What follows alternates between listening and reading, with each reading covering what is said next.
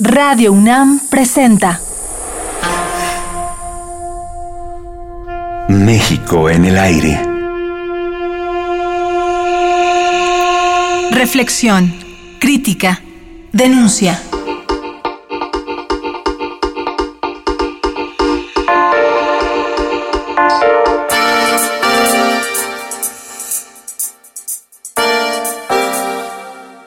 A finales de los 60, el movimiento estudiantil vino a cambiar totalmente la relación del gobierno de Gustavo Díaz Ordaz con la prensa y con las organizaciones independientes.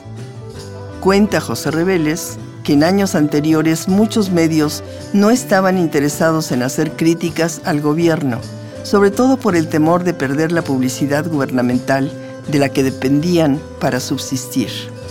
Por diversos conductos, grupos de agitadores incrustados en el sector estudiantil han amenazado con sabotear los próximos Juegos Olímpicos. Obedeciendo a inconfesables ambiciones políticas, actúan y así dicen, por ejemplo, que incendiarán el Estadio Olímpico. Pero los verdaderos estudiantes deben pensar que ese hecho no afectaría solo al rector, al gobernador del distrito, al presidente de la República, sino a todos ellos, como mexicanos que son como miembros de un país que ha desarrollado esfuerzos gigantescos para patentizar y demostrar amistad con todos los pueblos de la tierra. Por eso nosotros preferimos ser positivos, y no porque pertenezcamos a una prensa vendida, sino porque creemos que nuestro país debe seguir un camino hacia adelante, ver hacia el horizonte y no hacia la porquería. Sin embargo, el movimiento estudiantil del 68 contribuye en gran parte para que dos medios de prensa, el Excelsior que dirigía Julio Scherer y el periódico El Día, ambos cooperativas, se esforzaran por democratizar la relación entre prensa y gobierno, por publicar la verdad. Ambos periódicos seguían de cerca lo que demandaban los jóvenes y el movimiento. En ambos se publicaban editoriales y artículos sobre temas que, en los hechos, resultaban sumamente incómodos cuando no francamente molestos, al gobierno de Díaz Ordaz y después al de Luis Echeverría Álvarez. Fue a principios de los años 70 cuando José Reveles empezó a trabajar en Últimas Noticias, que pertenecía también a la cooperativa de Excelsior.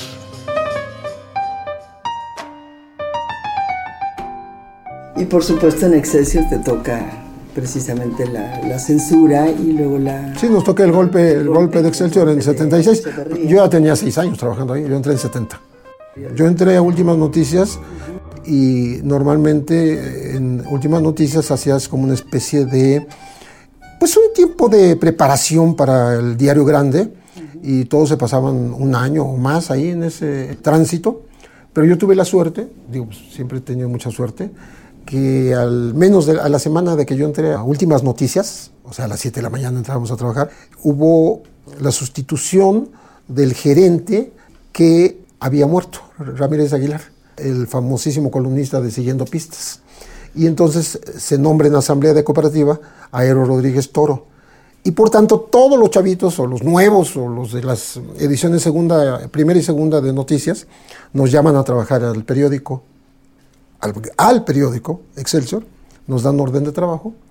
Y yo terminando de trabajar ese día, me, dijo Enrique Lubet, que estaba de jefe suplente, porque era otro jefe de información, me dijo, tú tienes orden mañana. Me dieron órdenes para que tú mañana empieces a trabajar en Excelsior también. Entonces así entré yo a Excelsior a la semana. Eso fue muy, muy, una gran suerte. ¿Ya estaba Scherer ya? No, Scherer entró en 68. Entró a mediados de 68, se estrenó con el movimiento estudiantil.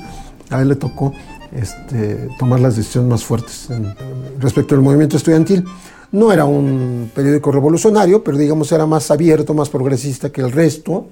Había solo dos periódicos que realmente hacían eco del movimiento estudiantil, que eran Excelsior y El Día, los dos cooperativas pero el día era el que publicaba casi todos los desplegados del movimiento estudiantil. De hecho, en el día se publica el desplegado que firman Roberto Escudero y, Gerardo Estrada para dar fin al movimiento en diciembre del 68. O sea, a mí me tocó esa época y te repito, pues yo parecía estudiante, pues estaba muy chavito. Cuéntame cómo, cómo sentías tú, qué veías tú de la, de la censura ejercida directamente del, del, poder, digamos, del gobierno a los medios, sobre todo en esa época. Sí, mira, en México yo creo que nunca ha habido lo que se llama la censura previa, ni en esa época, pero sí había una alineación de los medios al gobierno. ¿Por qué? Porque gozaba de los favores de la publicidad y del consentimiento y traerte muy bien tratado en las giras presidenciales, por ejemplo. En esa época los medios no pagaban a sus reporteros viáticos para ir con el presidente. O sea, iban en el avión presidencial, iban con todos los gastos pagados e incluso en ocasiones, incluso con, con algún dinero para gastos por fuera. No, no exactamente un embute, una iguala, pero una forma de, de que el gobierno, al distraer a una persona 15 días o una semana fuera del país, el, periodista recibía un emolumento de parte del gobierno. O sea, estoy hablando no de su salario. Y era una costumbre aceptada y, y digamos, era parte de la normalidad, de los usos y costumbres de la época. Usos y costumbres, pero obligaba eso a los reporteros y a los periodistas a escribir, digamos, favorablemente, ¿no? Pues no, era necesario siquiera eso porque tú podrías, bueno, no, no tú, digo, cualquier periodista podría seguir escribiendo como se le antojara, porque finalmente tampoco sus medios estaban interesados en hacer la crítica al gobierno. Entonces, cuando se empieza a abrir el periodismo es justamente por el movimiento estudiantil, abriendo sus páginas a información como de la guerrilla rural que ya existía, la de Lucio Cabañas y la de, y la de Genaro Vázquez, de la guerrilla urbana que nació en el 69 aproximadamente con el secuestro de, del Frente Unido Zapatista al secretario de Comunicaciones, Julio Hirschfeld Almada, ¿sí? Empiezan los, los, secuestros, el secuestro del rector de la Universidad Autónoma de Guerrero, Jaime Castrejón Díez, eh, otros de alto impacto, y que eran cometidos por grupos de guerrilla que ya empezaban a operar en México algunos que se formaron en la Patricio Lumumba en, Moscú y otros que se formaron aquí. Obreros, compañeros todos, hermanos de sangre y de lucha, somos de la Liga Comunista 23 de septiembre y queremos que nos den la oportunidad de explicarles el papel que están jugando estos bandidos cabrones que viven a expensas de nosotros al estar en complicidad junto a los patrones, exprimiéndonos día a día en estas largas jornadas de trabajo. Ni siquiera los cielos.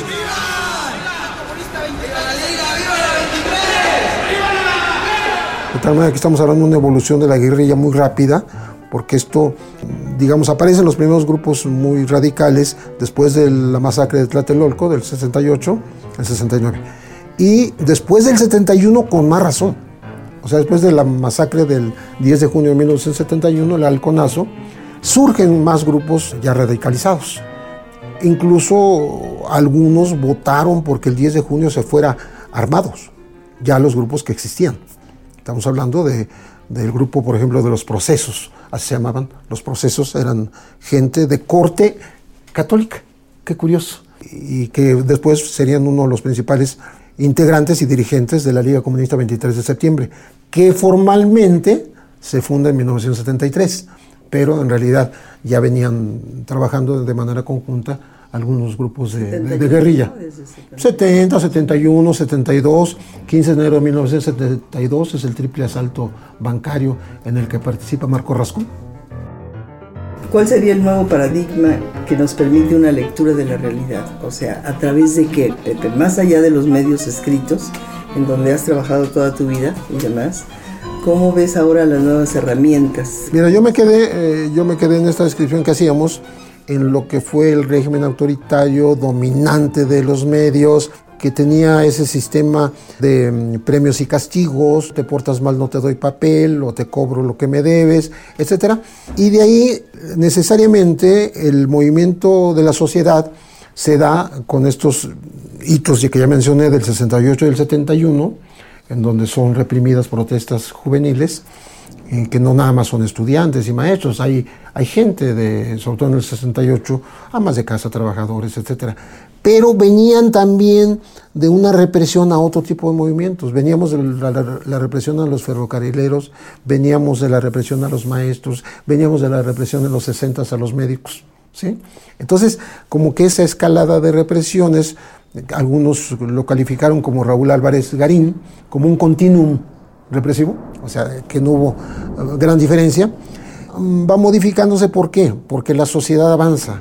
O sea, la sociedad con estas eh, represiones se crece al castigo y empieza a organizarse. Empiezan a surgir muchos grupos, organizaciones defensoras de los derechos humanos, grupos civiles de protesta, representantes de todo tipo de luchas, que son desde las sindicales hasta las campesinas, hasta las estudiantiles, las académicas. Hay un gran movimiento social en el cual empieza a caber una disidencia que los gobiernos tienen que empezar a aceptar, porque si no llegaríamos a una dictadura. De tal manera que incluso eh, en la campaña de Luis Echeverría Álvarez, que es el que sucede a Gustavo Díaz Ordaz, él tiene un gesto que hace enfurecer a Díaz Ordaz, plena campaña, porque eh, hace un minuto de silencio por la, por la caída de los estudiantes en la Universidad Nicolaita, en Michoacán. Y Díaz Ordaz dice, yo me equivoqué de candidato. Pero no solo eso, la campaña de Luis Echeverría Álvarez eh, es bajo el lema de arriba y adelante. Y él se presenta con una política que le llamó de apertura democrática. Decir apertura democrática es la condena a todo lo anterior.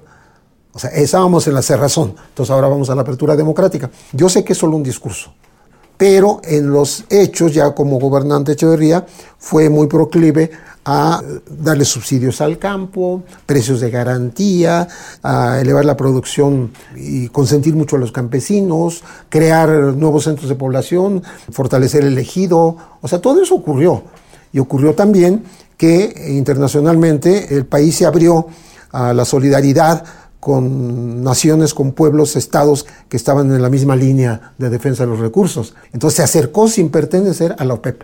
Sí se acercó y presidió incluso México con Fausto Cantupeña la Unión Mundial de Productores de Café.